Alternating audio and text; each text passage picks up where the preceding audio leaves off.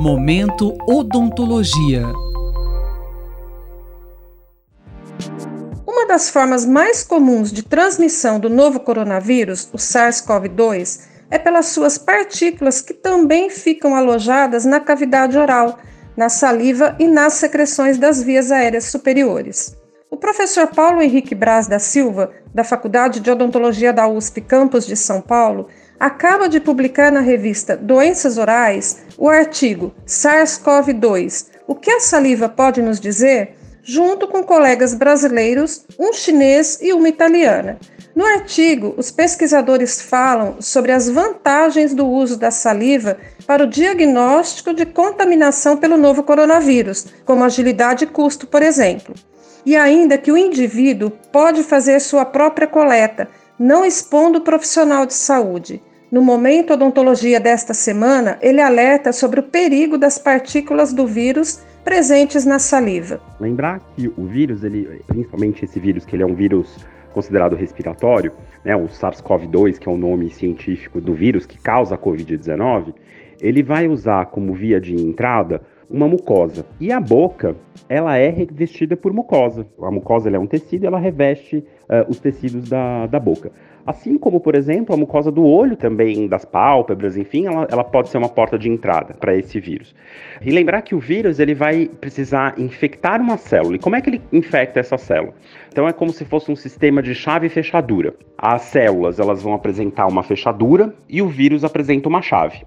Então ele precisa ter uma chave exata para colocar nessa fechadura, abrir e conseguir uh, infectar essa célula. Professor, como é o comportamento do vírus na boca? Na boca, a gente sabe que existe essa fechadura. As células da boca elas vão apresentar essa fechadura. Só que a gente não sabe se o vírus, por exemplo, se ele usa, né, essa, ele usa a chave dele na, nas células da mucosa oral para fazer esse processo infeccioso. Isso a gente sabe que acontece no pulmão, por exemplo, uh, mas na boca a gente ainda não sabe exatamente. Mas que esses vírus eles existem na cavidade oral, eles vão existir. E sobretudo por quê? Porque eu tenho ele presente na saliva também essa presença na saliva, ela pode estar associada ou a alguma secreção que venha do sistema respiratório, ou também diretamente da produção da glândula salivar. Então a gente sabe que pode existir a infecção desse vírus nas glândulas salivares, ele replica lá nessa glândula salivar, e isso, a, a saliva é produzida na glândula salivar e ela chega na boca com essas partículas. Então a, a boca sim pode ser considerada um reservatório, vamos colocar assim,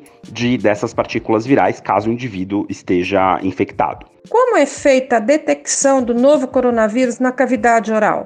A gente vai buscar o material genético desse vírus, né? O material genético do SARS-CoV-2 que no caso é um, é um material genético que a gente chama de RNA. Uh, ah, então é, uma, é um teste molecular que a gente busca esse material. O método mais convencional, como é que ele é feito? A gente usa uma espécie de cotonete no, no, no, nariz do indivíduo, né? Então acho que talvez até as pessoas já viram na, na, na, televisão. É o método mais tradicional para você coletar a amostra desse indivíduo, né? Do indivíduo que você suspeita que ele tenha infecção. Então eu vou, faço a coleta com esse, com esse cotonete e mando para o laboratório para fazer essa análise molecular. Professor, existem alguns métodos de detecção do novo coronavírus que são contestados quanto à eficácia. O uso da saliva é confiável? Alguns trabalhos bem interessantes estão mostrando que a saliva é um método confiável para você buscar esse vírus, para você buscar o material genético desse vírus. Como eu falei anteriormente, a saliva é um reservatório, ela pode ser um reservatório desse vírus, então ela também funciona como um método diagnóstico. Então eu faço a coleta, né? Então o indivíduo faz a coleta da saliva, né? Existem várias maneiras, o indivíduo pode cuspir num potinho, uh, existem outros, outras técnicas para fazer essa coleta, e você manda isso para o laboratório e o laboratório vai fazer análise molecular. Ele vai buscar justamente o que? O código genético desse desse, vírus que é específico, né? Então é um código único. É só esse vírus, o SARS-CoV-2, ele vai apresentar características únicas que vão, uh, por causa desse teste molecular, vai identificar se aquele indivíduo está infectado pelo vírus ou não. Além da eficácia dos exames feitos com saliva descrita no artigo, o professor Braz da Silva e seus colegas também discorrem sobre a importância da saliva como material na busca por um medicamento para o tratamento da infecção pelo novo coronavírus e até mesmo para uma futura vacina. Mas ela também traz prejuízos pela sua capacidade de transmissão. Como equacionar esse panorama, professor, e não transmitir o novo coronavírus? A única coisa cientificamente comprovada para isso é a questão do distanciamento social, é ficar em casa, que aí vai evitar o contágio do ponto de vista geral. E isso é importante por quê? Porque você ficando no seu núcleo familiar, você tem uma exposição muito menor né, a, a indivíduos possivelmente contaminados. E é isso que vai fazer com que haja contágio.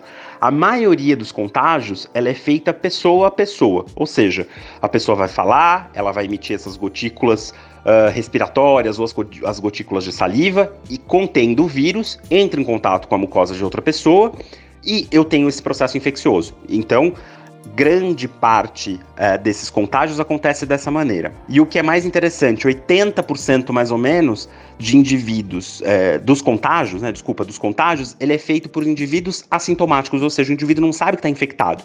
Então, por isso, é extremamente importante ficar em casa, a questão do distanciamento social. Mas, óbvio, existem momentos que a gente não consegue fazer isso Quais são? Por exemplo, ah, eu preciso ir à farmácia, eu preciso ir ao supermercado.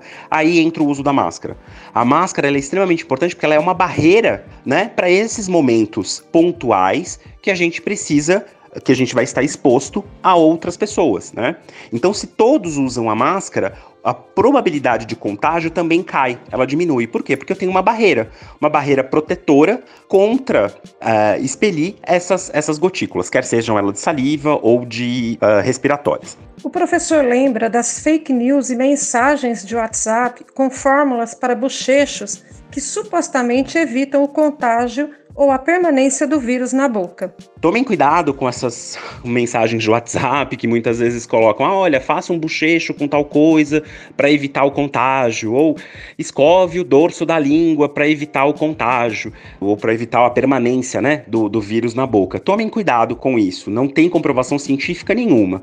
A única comprovação científica que existe é relacionada ao isolamento social e ao uso de máscara. Ainda sobre a cavidade oral, ele também lembra que existem outros vírus que habitam esse ambiente. Sim, existem outros vírus que habitam né, a cavidade oral.